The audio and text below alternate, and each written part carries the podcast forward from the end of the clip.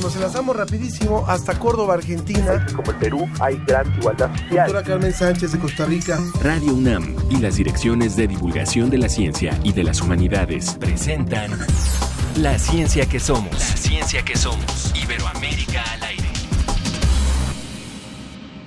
Los fines de semana solíamos juntos hacer nuestro ritual de los domingos. Juanita, chismosa e indecente, parecía un noticiero, eso decía la gente.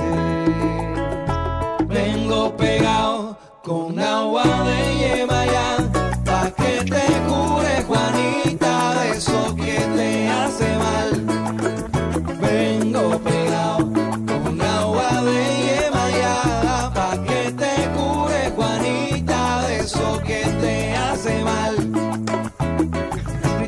Escuchando, escuchando a Juanita, eh, iniciamos la ciencia que somos, más bien Juanita la chismosa, con este grupo Caribe Funk, una banda que busca emular los ritmos del Caribe. Ellos dicen es una mezcolanza de funk con reggae, sucus, rumba, entre otros ritmos. Es una banda fundada en Buenos Aires, Argentina, y conformada por cuatro colombianos. Le ponen ambiente a nuestro, al inicio de nuestro programa. Escuchemos. Eso que te hace mal. Vengo pegado con agua de Yemayá, pa' que te cure Juanita de eso que te hace mal. Pues hoy le tenemos preparado un programa con muchísima información, con buena música como la que nos han escogido en esta mañana, de manera que esto le vamos a presentar hoy.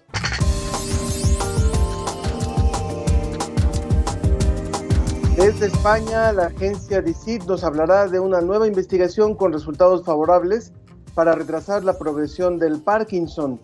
También participen a la distancia en el High Festival Digital Querétaro 2020, que nos invita a imaginar el mundo con charlas, conciertos, encuentros de literatura y ciencia. También se, pueden disminuir, se puede disminuir el contagio por COVID hasta en un 80% y es un objeto imprescindible para el mundo. Los cubrebocas, también llamados mascarillas o barbijos, esto es lo que vamos a hablar y también sobre su uso correcto. Todo lo que usted quiera saber sobre el cubrebocas y nunca se atrevió a preguntar, hoy lo puede hacer. Y también, bueno, los científicos trabajan para desentrañar al virus SARS-CoV-2. Hablaremos de dos investigaciones hechas por mexicanos. Hoy los invitamos a participar de forma muy especial y hoy quiero hacerles también una invitación para que a veces nos preguntamos cómo ayudar a los jóvenes, cómo ayudar a diferentes grupos de la población que realmente la están pasando muy mal con el tema del, coronavirus, con el tema de la pandemia. Bueno, se ha lanzado una gran convocatoria de recolección de fondos a partir de las humanidades, se llama Humanidad, Becas Humanidades Solidaria. Le invito a que visite la página de la Coordinación de Humanidades. Hay una forma de apoyar a los jóvenes estudiantes de licenciatura que están viendo muy comprometida su continuidad en la universidad. Los invito a que visiten si son alumnos, exalumnos, en fin, y si quieren apoyar realmente a las nuevas generaciones. Los invitamos a que participen a través de Facebook, eh, que nos pueden escribir a Facebook en La Ciencia que Somos, en Twitter en arroba Ciencia que Somos. Volamos hasta Salamanca. Desde España, El informe de la Agencia Iberoamericana para la Difusión de la Ciencia y la Tecnología, DICIT. con José Pichel.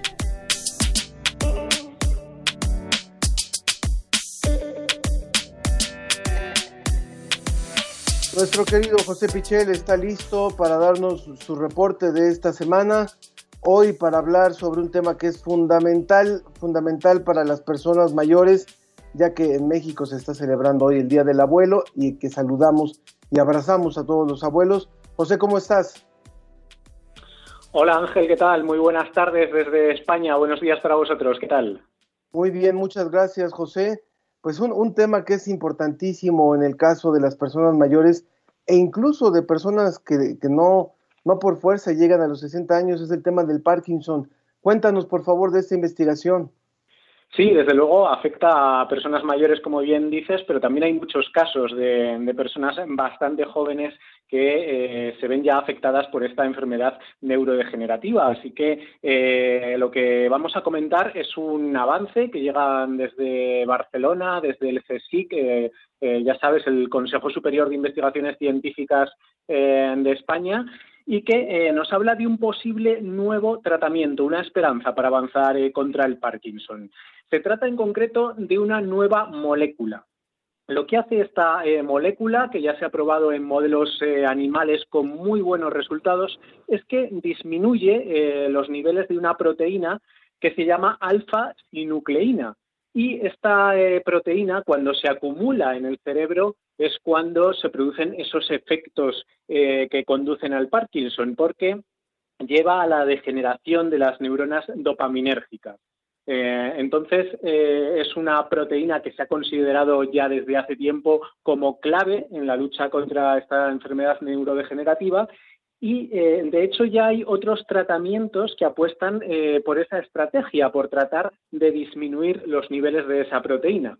El problema hasta ahora es que esos otros tratamientos tienen efectos secundarios demasiado graves tienen efectos eh, secundarios que eh, afectan eh, también a otro tipo de neuronas que disminuyen la neurotransmisión, todo lo que nos ayuda a movernos, a pensar, con lo cual los efectos serían peores incluso, ¿no? de manera que, bueno, son tratamientos que de momento no nos están conduciendo a ningún resultado. Sin embargo, esta nueva molécula que han descubierto en el CSIC es eh, bueno, es esperanzadora, sobre todo porque eh, se enfoca directamente en ese tipo de neuronas, en las neuronas dopaminérgicas y no afecta a otro tipo eh, de conexiones del sistema nervioso. De ahí sus buenos resultados.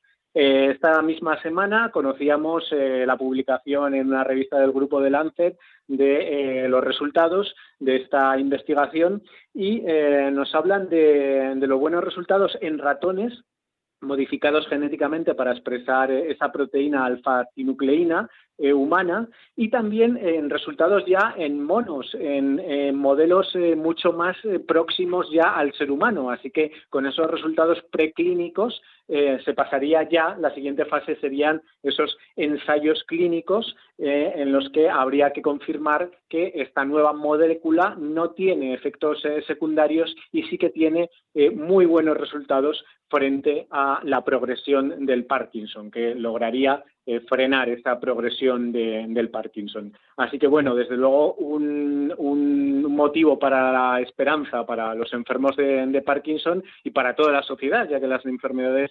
neurodegenerativas y esta en particular eh, afectan a un gran porcentaje de toda la sociedad. Esperanza para poder llegar algún día a la cura de un, de un mal que afecta a muchas personas en todo el mundo. Vámonos nuevamente, eh, así como lo hicimos la semana pasada, también, por supuesto, hasta territorio inca y hasta la cultura inca, por favor, José. Es otra de las eh, investigaciones que publicamos esta semana en dicit.com y que eh, nos lleva una vez más a explorar la historia de los pueblos precolombinos. En este caso estamos hablando de los incas y estamos hablando del siglo XV.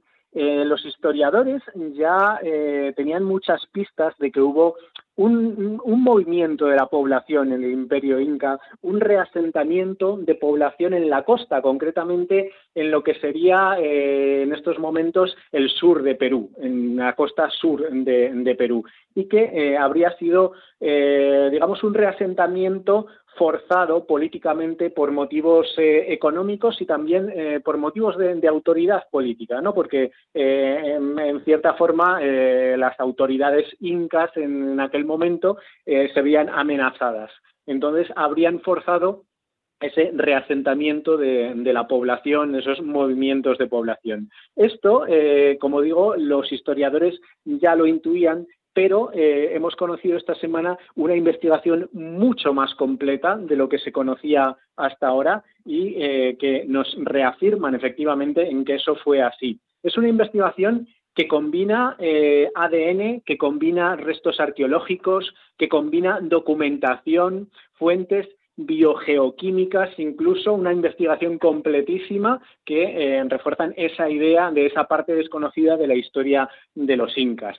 Eh, en concreto, una de las eh, claves de esta investigación de la Universidad del Sur de Florida ha sido la secuenciación del genoma de seis individuos encontrados en tumbas del Valle de Chincha, que está situado al sur de Perú.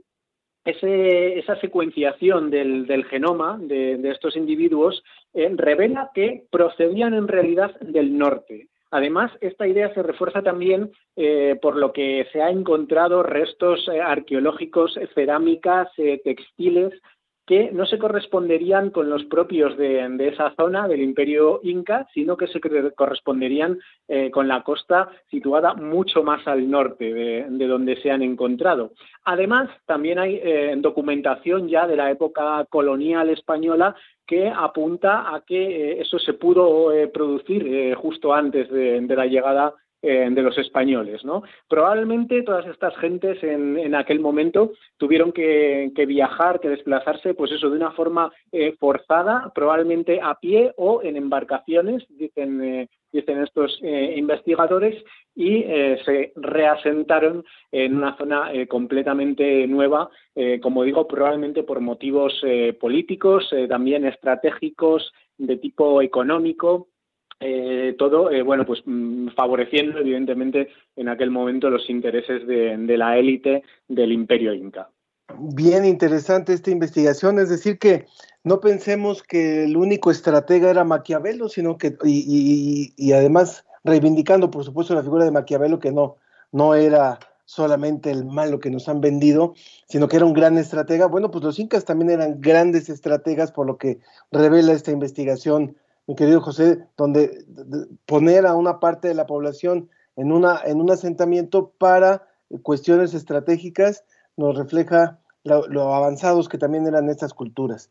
muchísimas gracias por esta colaboración, querido José Pichel, desde allá, desde Salamanca, y por supuesto seguimos al pendiente. Ojalá la próxima semana nos puedas contar un poquito cómo, cómo se está comportando eh, este, eh, la, el regreso a la supuesta normalidad y el nuevo confinamiento que están viviendo por allá.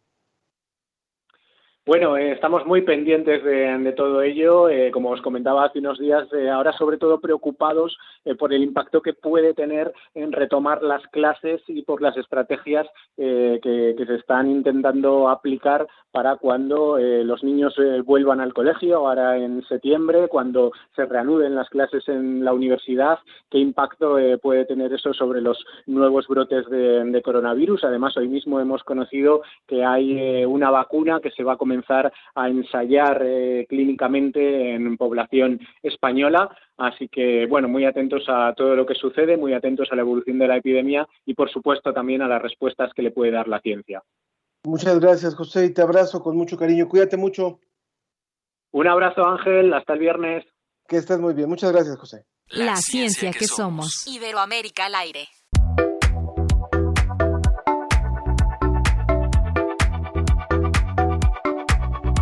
Viajamos ahora desde Salamanca hasta Querétaro, en donde se va a realizar próximamente, la próxima semana, un festival muy importante y donde la UNAM es cómplice. Y me enlazo con Izara García Rodríguez, vocera del High Festival. ¿Cómo estás, Izara? Muy buenos días. Muy buenos días, Ángel. Gracias por el espacio. Me da mucho gusto conversar contigo. Igualmente, muchísimas gracias. Bueno, el High Festival sonó mucho en este año, ha sonado por muchos años, pero sonó mucho en este año al ser reconocido con el premio Princesa de Asturias junto con la FIL de Guadalajara, eh, en un reconocimiento a un festival que desde hace varios años ha tratado de promover la cultura, el pensamiento, el arte, la reflexión, y donde, bueno, ya en México se venía realizando desde hace ya algunos años en Querétaro, se busca que no sean ciudades capitales, sino otras ciudades alternativas, y nos da mucho gusto que en esta ocasión eh, las tres, las cuatro coordinaciones de la UNAM se suman a este festival. Cuéntanos, por favor, qué es este, cuál es la propuesta de este año del High Festival y cómo lo podemos seguir. Claro, por supuesto. Lo primero decir que para nosotros es siempre un honor eh, contar con la colaboración de la UNAM. Es una colaboración que ya llevamos varios años eh, teniendo y que nos permite traer eh, y, la participación de muchos invitados muy importantes. El festival, eh, como bien dices, es un festival eh, que celebra lo mejor de la cultura, el pensamiento y la ciencia internacional, nacional y local a través de un programa... Y humanidades también, ¿cierto? sí, sí, sí. Eh, a través de un programa de, pláticas eh, pensadas para el público en general. Es un festival muy accesible para cualquier persona, no hace falta tener estudios superiores o ser especialista, aunque lo que sí hacemos es traer a los mejores especialistas. Este año estaremos trabajando en digital eh, porque, bueno, estamos en pandemia y hay que respetar la legislación vigente en cuestiones sanitarias y cuidarnos mucho todos y todas. Entonces, em, lo que os animo a hacer es a entrar a nuestra página web, que es www.heyfestival, eh, Festival se escribe H-A-Y.org diagonal Querétaro, y ahí podéis consultar el programa de más de 54 eventos, charlas, conciertos, eh, talleres, actividades para niños, actividades para jóvenes. Eh, ya que estamos hablando de ciencia y, y de humanidades, eh, lo primero sería destacar, bueno, tenemos premios Nobel, tenemos grandes personalidades del mundo de la cultura, pero me gustaría destacar las, las, pláticas que vamos a estar organizando junto a, la universidad. Eh, se trata de la charla con la gran poeta uruguaya Ida Vitale, Premio Cervantes, eh, una de las grandes, grandes, grandes poetas de nuestro tiempo en español.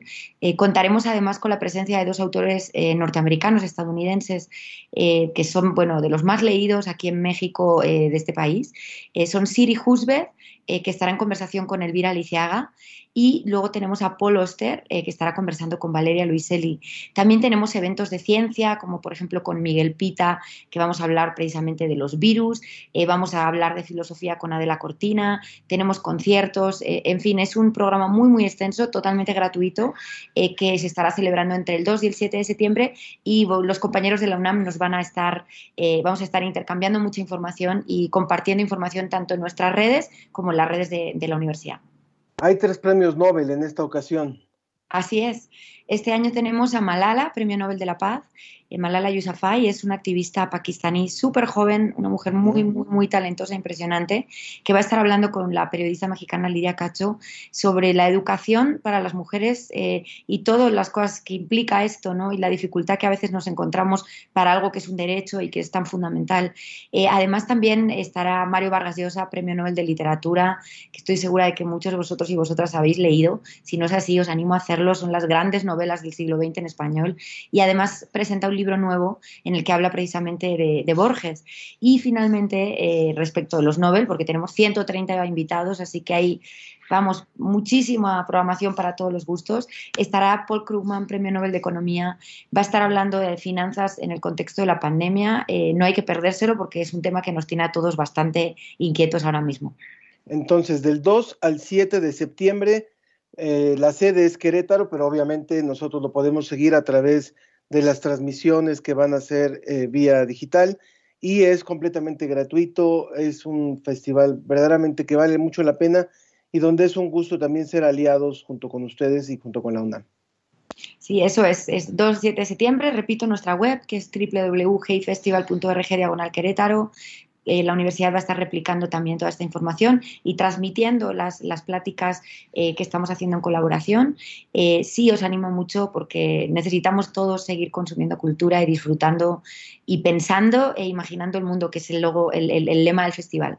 Muy bien, aunque lo escuchen como Hey Festival, se, se pronuncia o se escribe H-A-Y Festival, Hay Festival. Muchas gracias, muchísimas gracias y Sara por haber participado con nosotros en este programa de este viernes. Muchas gracias, Ángel. Un abrazo fuerte. Igualmente para ti, muchas gracias. Continuamos, continuamos con la ciencia que somos un poco de música, por supuesto, chamullera y volvemos. Mira mis preguntas, a ver si tienen respuesta. Yo de los amores responde si ella para mí.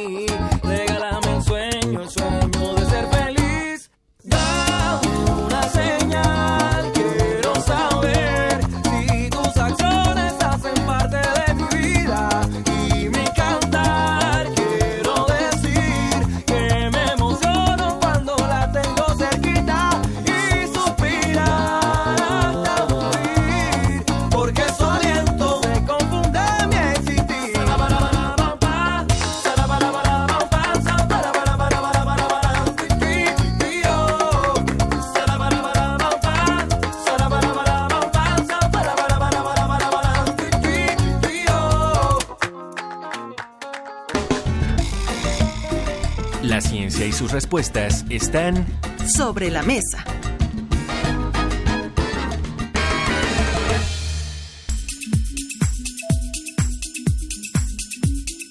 Continuamos y les agradecemos muchísimo que sigan con nosotros en la ciencia que somos. Continuamos. Les recuerdo, por supuesto, nuestras vías de contacto en el Facebook La Ciencia que Somos, en Twitter arroba Ciencia que Somos. Eh, desde hace, desde que empezó finalmente todo esto de la pandemia, ha habido un debate muy fuerte sobre el tema del uso del cubrebocas, de la pertinencia del cubrebocas, de las diferentes calidades que hay y del, y correcto, de la correcta utilización del cubrebocas y sus, sus efectos en la prevención. Y por eso hoy está con nosotros el doctor Orlando Hernández, responsable del Laboratorio de Microscopía de la Escuela Nacional de Estudios Superiores Lenés de Morelia. ¿Qué tal, doctor? ¿Cómo estás? Buenos días, ¿qué tal? Mucho gusto. Me da mucho gusto saludarte. Te pido que nos hablemos de tú y, este, y que podamos conversar con el público de la ciencia que somos en este viernes.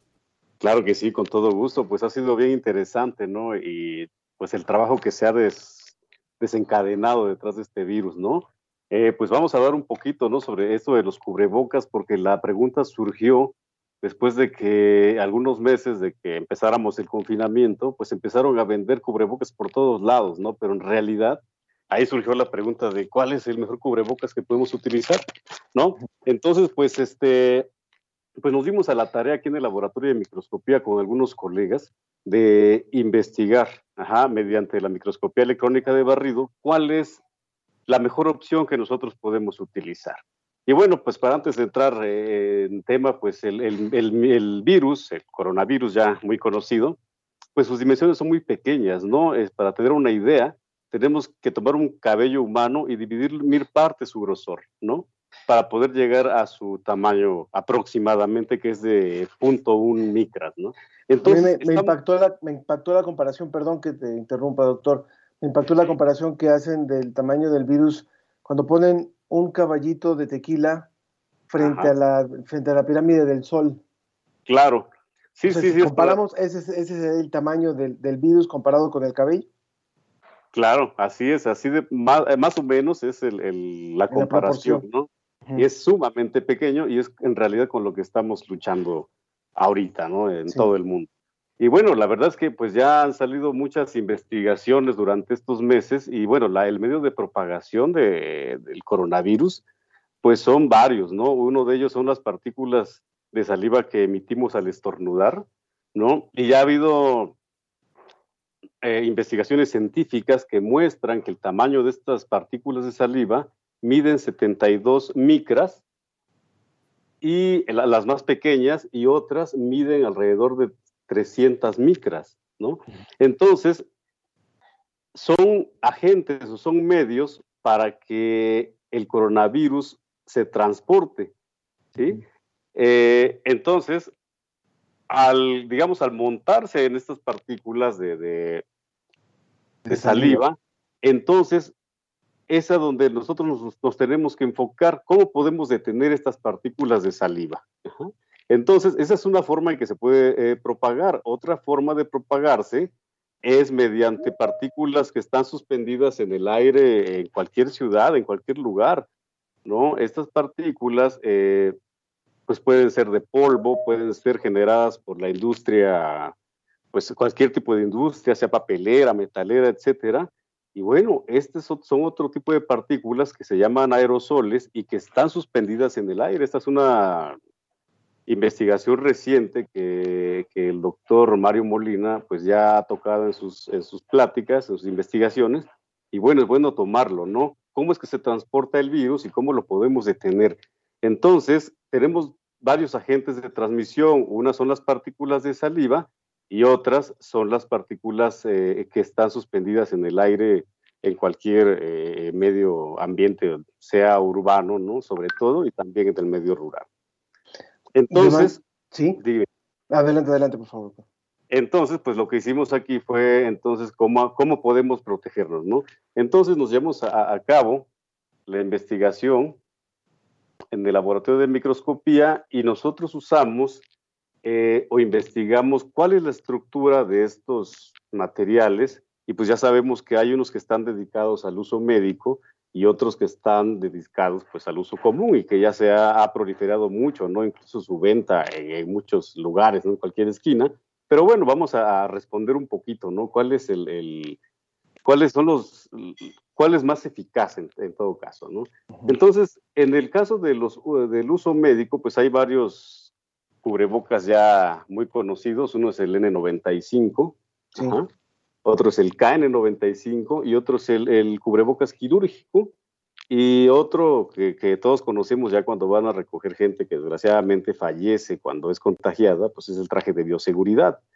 Entonces, eh, si nosotros eh, lo que encontramos en, estas, en estos cubrebocas es que están hechos de un tejido que no está ordenado, es un tejido de polipropileno, polipropileno, perdón, y que son eh, fibras desordenadas y lo que hacen es que generan una retícula, la cual impide el paso de las gotas de saliva o también de polvo hacia nuestro sistema respiratorio y evitamos de forma muy eficaz pues este ser contagiados, ¿no? Eh, varios de estos cubrebocas, los N95 y el quirúrgico sobre todo, eh, pues tienen varias capas, los cuales pues proveen de más eh, seguridad al usuario, ¿no? El traje de, bioseguridad eh, eh, es otro tema muy importante porque pues, los médicos son los que más les sufren porque son los que los usan, ¿no? Y, pero eso tiene, estos, estos trajes son muy, provocan mucha sudoración, una sudoración excesiva porque no tienen forma de generar una respiración, ¿no? Entonces, pero bueno, son los, ellos son los, los, que tienen que llevar esta carga, ¿no? Sobre todo. Por supuesto. Así es. Ahora, hay, hay, una cosa que es muy importante y, eh, y, retomo parte de lo que decías al inicio de nuestra conversación. Estamos hablando con el doctor Orlando Hernández, responsable del Laboratorio de Microscopía de la Escuela Nacional de Estudios Superiores de la ENES de Morelia. Eh, a partir de que surgió eh, la pandemia y de que nos, nos, se nos hizo la recomendación, la indicación de usar cubrebocas cada vez que tengamos contacto con otras personas que no, que no viven con nosotros, que no conviven con nosotros en cualquier momento. Eh, surgieron una gran cantidad de cubrebocas caseros, de tela, de diferentes materiales, y, eh, y más allá, no me quiero meter todavía en el uso adecuado, ahorita lo vamos a, llegar, pero hablemos de los materiales. ¿Por qué, eh, ¿Cuál es el grado de eficacia de los cubrebocas como los que has mencionado, el KN95 y estos que se usan de forma quirúrgica, contra los que se han desarrollado de forma casera y que los encontramos en cada, en cada esquina. Sí, bueno, los de uso médico, como ya comenté, pues eh, si uno lleva un uso adecuado, pues son eh, de alta seguridad, ¿no? Si nos proveen de, mucha, de, evitar ser contagiados. Ajá. Este, pero los de uso común, digamos, los que se han fabricado en casa o los que vemos en las esquinas, ¿no? Que tienen pues sus estampados o tejidos muy bonitos, son los que, los que debemos de tener en consideración con mucho cuidado, ¿no? Porque la retícula que forman en estos tejidos, que son textiles, que han sido tejidos en algún, en algún lugar, generalmente generan retículas ordenadas que dejan orificios grandes. Estos orificios eh, son de aproximadamente 150 micras, algunos de 70 micras. Entonces, como yo les comentaba, las partículas de saliva que están contaminadas, en su mayoría las pequeñas miden 70 micras, entonces son mayores a esas partículas contaminadas y con mucha facilidad pueden atravesar a través, a través de estos tejidos, ¿no? Entonces, su eficacia, aunque impiden eh, eh, en alguna proporción que pasen al sistema respiratorio, muchas de ellas tienen la probabilidad de pasar también y, contagiar. Muy bien. Eh, se suma ya también a la conversación el doctor Daniel Pagua, él es académico del Departamento de Salud Pública de la Facultad de Medicina de la UNAM. Bienvenido también, doctor, muchas gracias. Hola, ¿qué tal? Buen día, es un placer. Buen día. Muchas gracias. Justamente están ustedes en el, en el Departamento de Salud Pública pues nos interesa abordar el uso del cubrebocas desde el tema, del, desde, desde el aspecto de la salud pública, puesto que vemos que no somos una cultura que, se, que, se, que esté acostumbrada a este tipo de recursos. Ha sido muy común en esta época comparar y retomar el ejemplo que vivimos, que se vive en Japón, por ejemplo, donde cualquier persona que se siente un poco mal ya es suficiente para usar un cubrebocas o no presentarse a trabajar o en fin hacer tomar ciertas medidas. Aquí ha costado muchísimo trabajo y ha tenido que haber una campaña o campañas permanentes de uso del cubrebocas, utilice el cubrebocas. ¿Por qué? Cuál, es el producto de esta resistencia? O eh, ahorita nos metemos al, adecuado uso, ya estábamos hablando del adecuado material, pero ¿cuál puede ser la consecuencia de esta resistencia, de esta incredulidad de que el cubrebocas me va a servir? Claro, eh, pues esta pregunta que me, que me haces es muy, muy importante porque pues, se debe en gran medida a una serie de factores que pueden ser desde la educación misma que tenemos, una podríamos llamarle una educación en salud que tenemos que no se nos, que no se nos fomenta ¿no? desde, desde niños. Nosotros, como, como, eh, como escuchaba hace un momento, la, la cuestión del uso del cubrebocas, pues no es una situación este, aislada, ¿no? sino que es un conjunto de, eh, de medidas que se toman, de medidas preventivas. Entonces, de, tal forma que no solamente es el uso de cubrebocas, sino que es desde algo tan simple como el lavado de manos al cual incluso culturalmente no estamos acostumbrados. Entonces, de tal forma que cuando nos llega una situación emergente, es difícil que adoptemos unas medidas que realmente, eh, como te decía, culturalmente no estamos habituados a llevarla. En el caso del cubrebocas, pues es la misma, la, misma situación. Es un poco repentino que nosotros, en, a lo largo a nosotros, no, nos ha tocado el uso del, del, cubrebocas y de un momento a otro tener que, tener que utilizarlo. Entonces surgen miles de, pretextos o de creencias o de mitos alrededor del uso de este. Por supuesto. Sería muy importante preguntarles a nuestros dos invitados cuáles son ahora sí los porcentajes de prevención que nos ayuda a, facilitar el uso del cubrebocas. Por un lado, eh, si yo como persona enferma no utilizo el cubrebocas o si yo como persona sana utilizo el cubrebocas. Doctor Daniel. Claro, eh, mira, en el caso de, eh, se, han, se han descrito en estudios que una persona enferma, al utilizar adecuadamente y como, como ya como lo comentaban anteriormente, de los materiales adecuados, se puede disminuir hasta el 80% de la transmisión si el enfermo y la persona sana lo utilizan. Pero si no se utiliza, si, si una persona sana, digo afortunadamente en, en, en mi caso y hasta ahorita, este, no, no estoy contagiado, si yo sano lo, lo utilizo y la persona enferma no, puede disminuir hasta el 20% la protección. Entonces es una diferencia pues abismal. Si el enfermo y el sano lo utilizan, es hasta un 80%. Si nada más el sano lo utiliza, es hasta un 20%.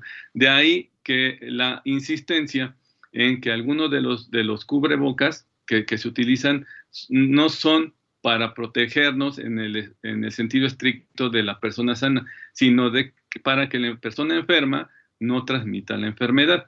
Por eso es mucha la insistencia de usar el cubrebocas aun cuando no sientas síntomas, úsalo.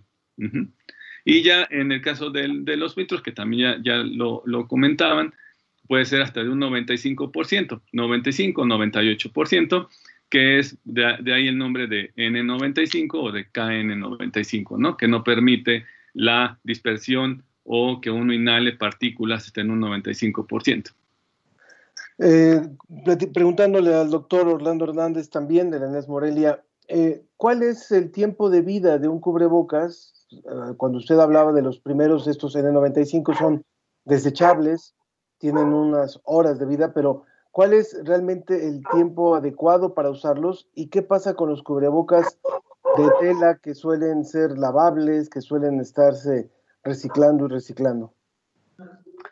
Eh, sí, mira, este, respondiendo a tu pregunta, eh, hablando también con los colegas médicos que nos han hecho el favor de, ayudarnos con la información, eh, pues son los de uso médico que deben ser alrededor de algunas horas, ¿sí? Y aquí el doctor no nos va a dejar mentir, pues este, después de unas horas tienen que ser desechados después de su uso en, hospitalario, ¿sí?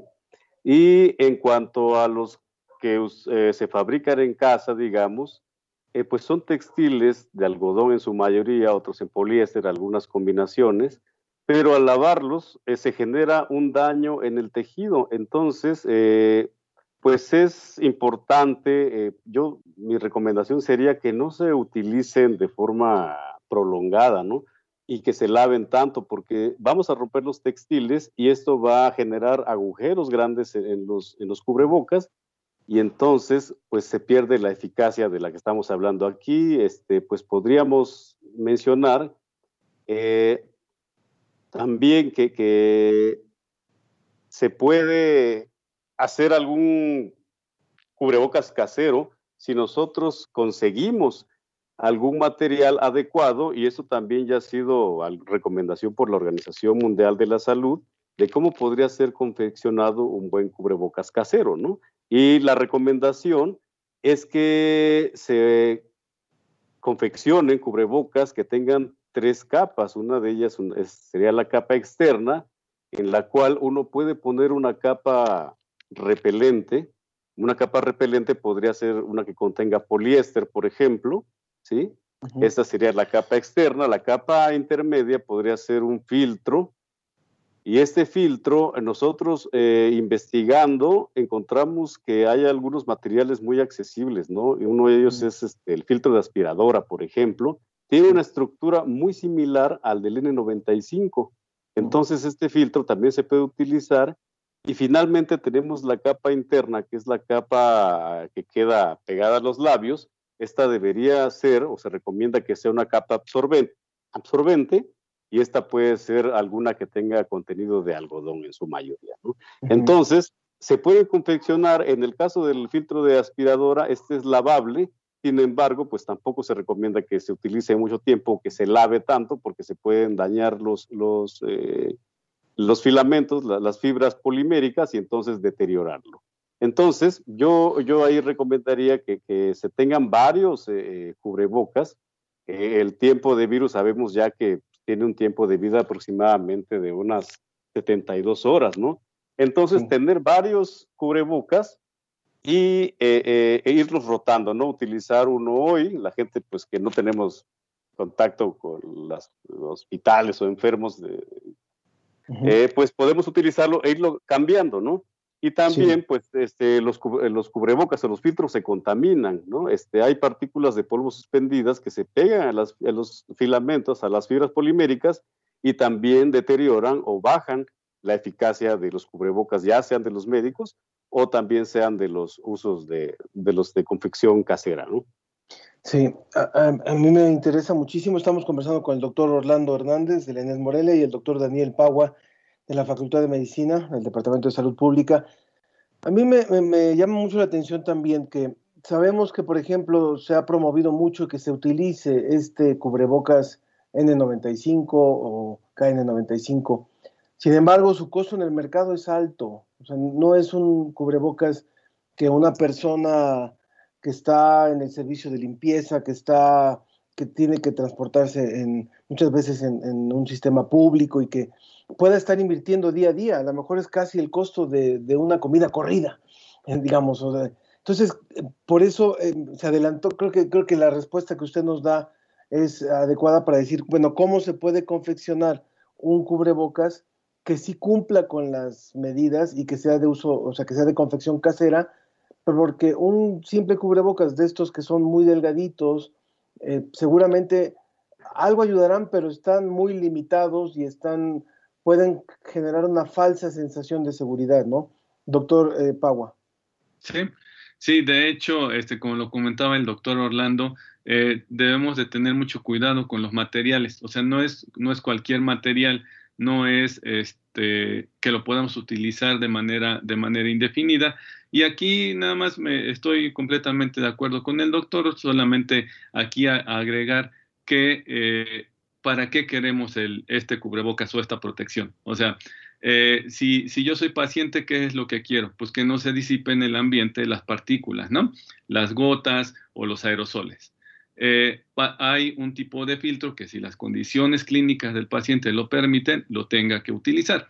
Ahora, si yo no soy, Si yo no estoy eh, contagiado o no tengo la enfermedad y lo que quiero es prevenir, entonces existe el, otro tipo de, este, de, filtros, lo cual nos va a facilitar o nos va a permitir que yo no me contagie.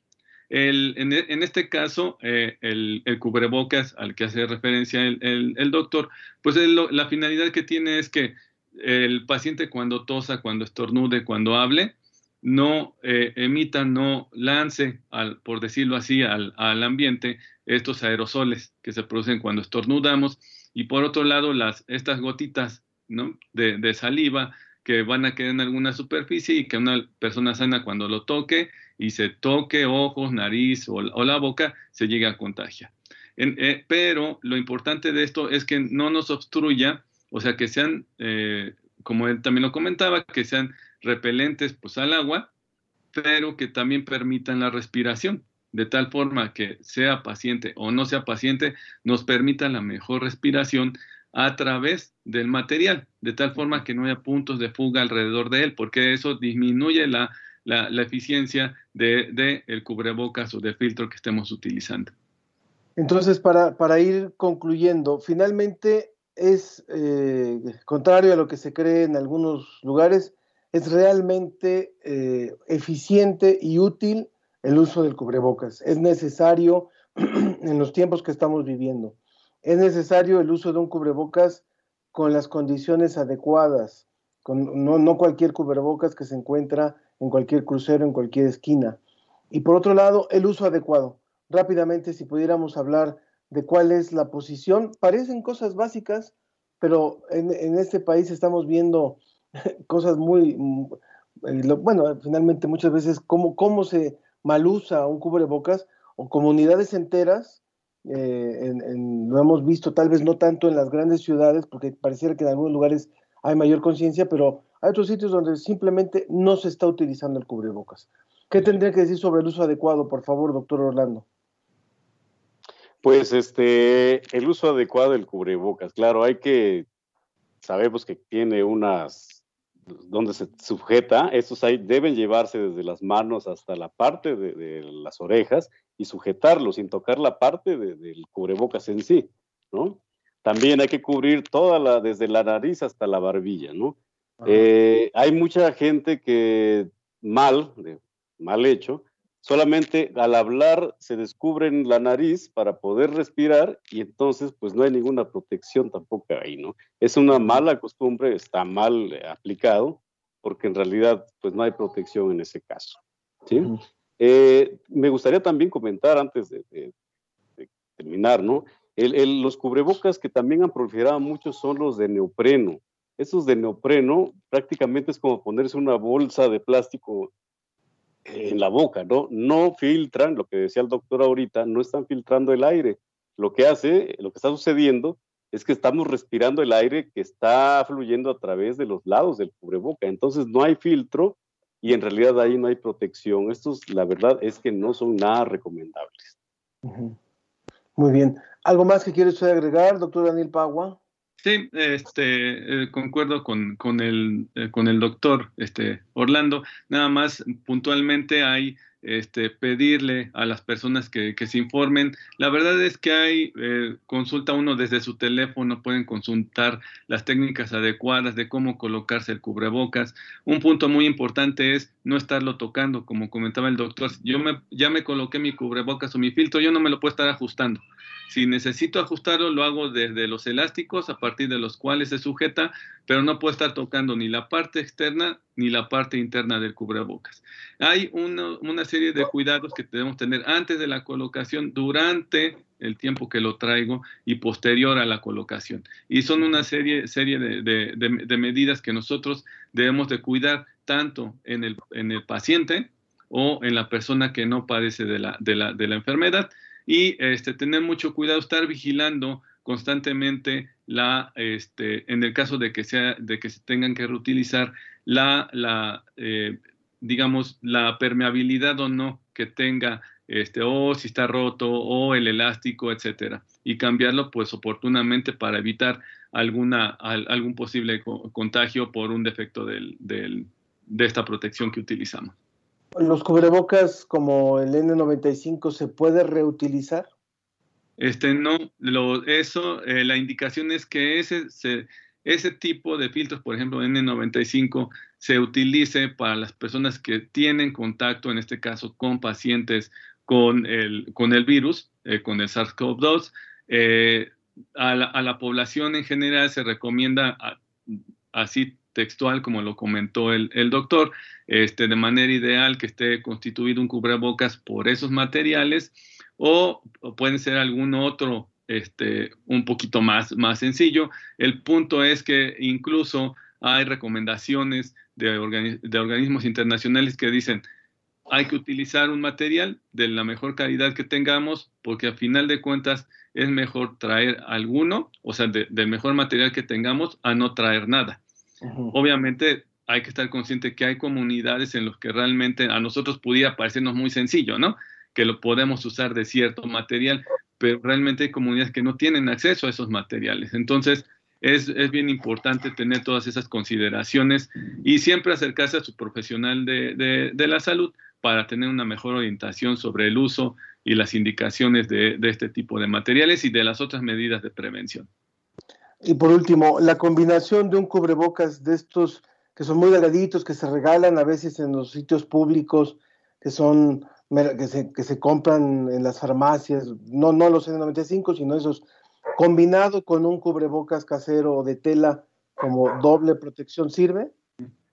Este, bueno, si me permites, no, realmente el, el uso adecuado de un solo cubrebocas o un solo filtro de manera óptima es suficiente, porque el utilizar dos, eh, corremos el riesgo de lo que, lo que llamamos una falsa seguridad. Entonces, ni utilizo bien el que está en contacto conmigo y ni utilizo bien el que está encima de, mi filtro de protección personal. Entonces, la recomendación es que no, que se haga eficiente el uso de uno solo, de la forma correcta, de la posición correcta y no estarlo manipulando, ¿no? Y la higiene de manos, el distanciamiento, etcétera. Muy bien. Pues muchísimas gracias a nuestros dos invitados. Agradezco también a, a Mario Alberto Mora, que nos dice un tema muy importante y los cuidados que debemos de tener. Doctor Orlando Hernández de la ENES Morelia, muchas gracias. Y doctor Daniel Pagua de la Facultad de Medicina de la UNAM, ambos de la UNAM, muchas gracias por haber estado con nosotros hoy. Pues como siempre, un placer estar con, ustedes. Que estén muy bien, que estén muy bien, muchas gracias. Continuamos en la ciencia que somos. La ciencia que somos, la ciencia que somos. Entrevista.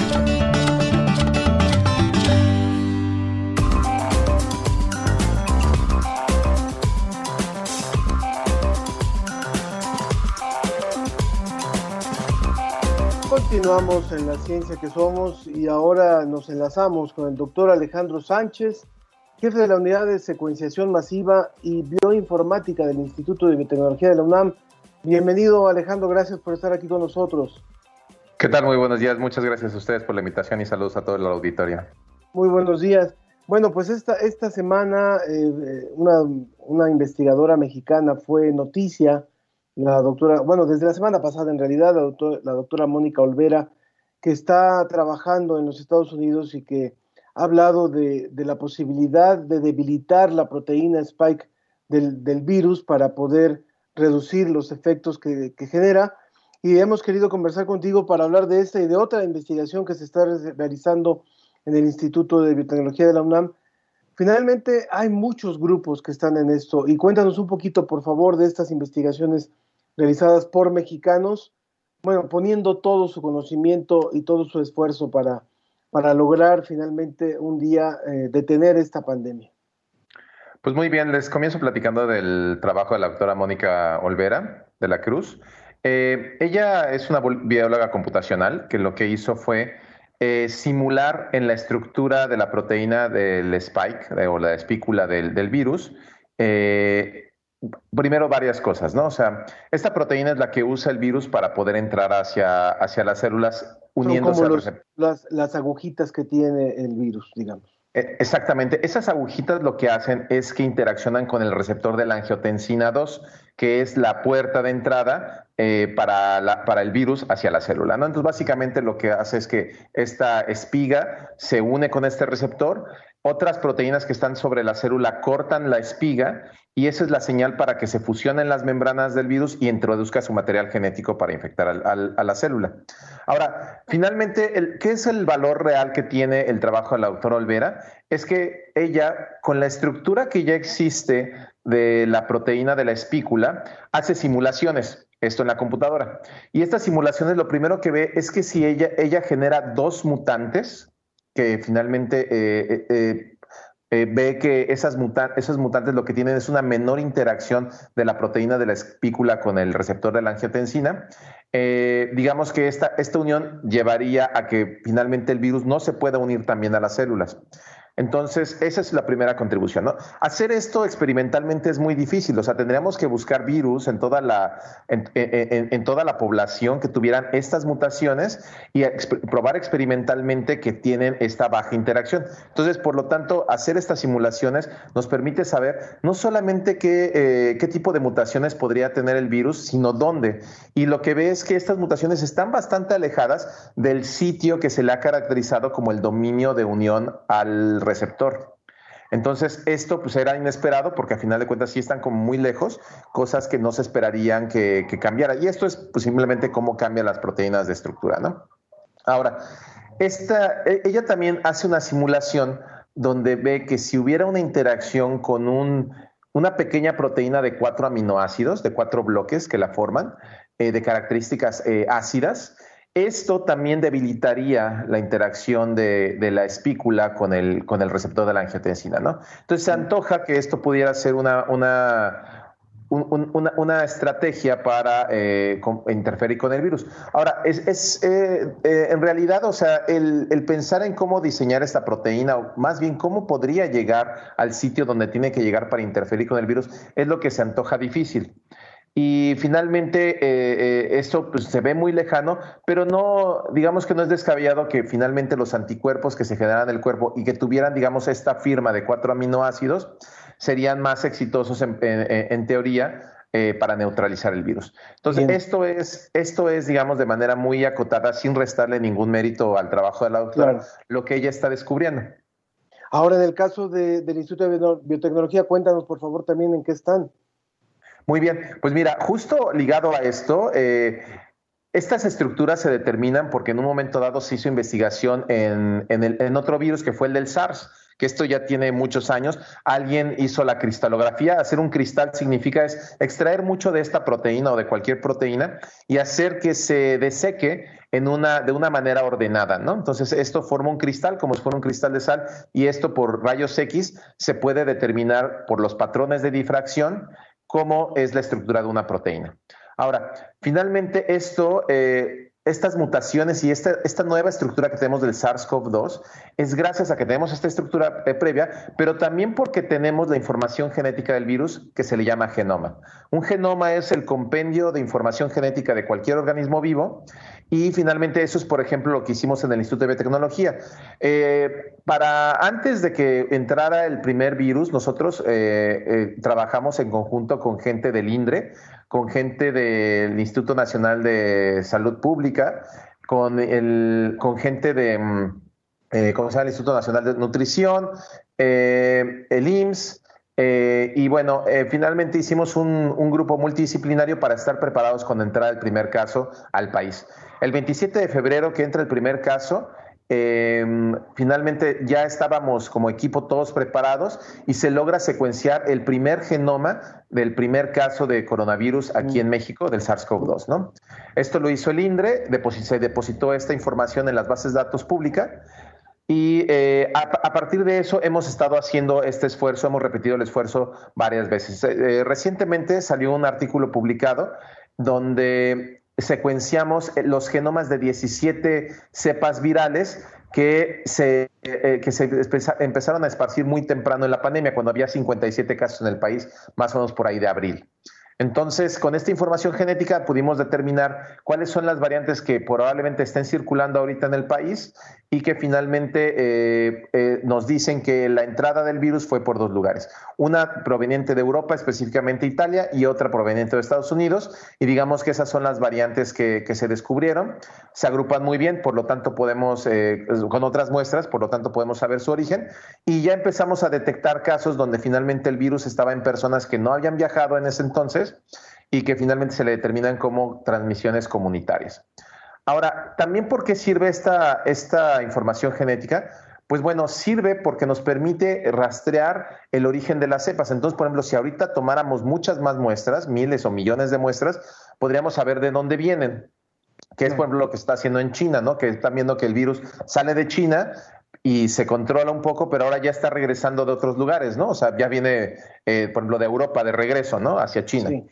Y bueno, y con esta información, por ejemplo, podemos alimentar todos los cambios de, en las proteínas, por ejemplo, como de la espícula, para poder diseñar, eh, eh, digamos, esas proteínas de espícula mutadas, como lo hizo un poco la doctora Olvera en su simulación, pero ahora de manera real. Y esta información introducirla en algún diseño de vacuna que esa es la otra participación que ha tenido investigadores del Instituto de Biotecnología, como el doctor Tonatiu Ramírez y la doctora Laura Palomares, donde se está desarrollando una vacuna aquí en México. Bueno, hay cuatro proyectos aquí en México, eh, ellos participan en uno de ellos y finalmente eh, con la información genética que tienen, pues son capaces de introducir eh, los diferentes cambios, el universo posible que pudiera haber del virus para poder hacer proteínas, las cuales entrenen a nuestro sistema inmune y produzcamos anticuerpos que nos pudieran proteger contra, eh, no solamente contra una cepa, sino contra varias cepas que pudieran estar eh, circulando. Alejandro Sánchez, jefe de la Unidad de Secuenciación Masiva y Bioinformática del Instituto de Biotecnología de la UNAM, nos enorgullece escuchar lo que se está haciendo en México. Tenemos esperanza y gracias por compartirnos esto, como nos lo dice también eh, Araceli Pastrana, gracias por compartir su saber, al igual del tuyo junto con el de todos nuestros invitados nos confirma que se están haciendo cosas. Esperemos, esperemos estar a tiempo, ¿verdad? Muchas gracias, muchas gracias por esta colaboración. Muchas gracias a ustedes y eh, espero que podamos vernos en otra ocasión. Muchas gracias. De esta forma concluimos hoy La Ciencia que Somos. Agradezco a todo el equipo de radio, por supuesto, y al equipo también de, la transmisión, de cómputo y, de, Microsoft, para poder haber eh, hecho esta transmisión el día de hoy. Los esperamos la próxima semana. Cuídese mucho, cuídese mucho. Aquí estamos. Suena la bocina negra de su viejo clarinete, revoleando con el aire su melódico cantar que lleva el viento.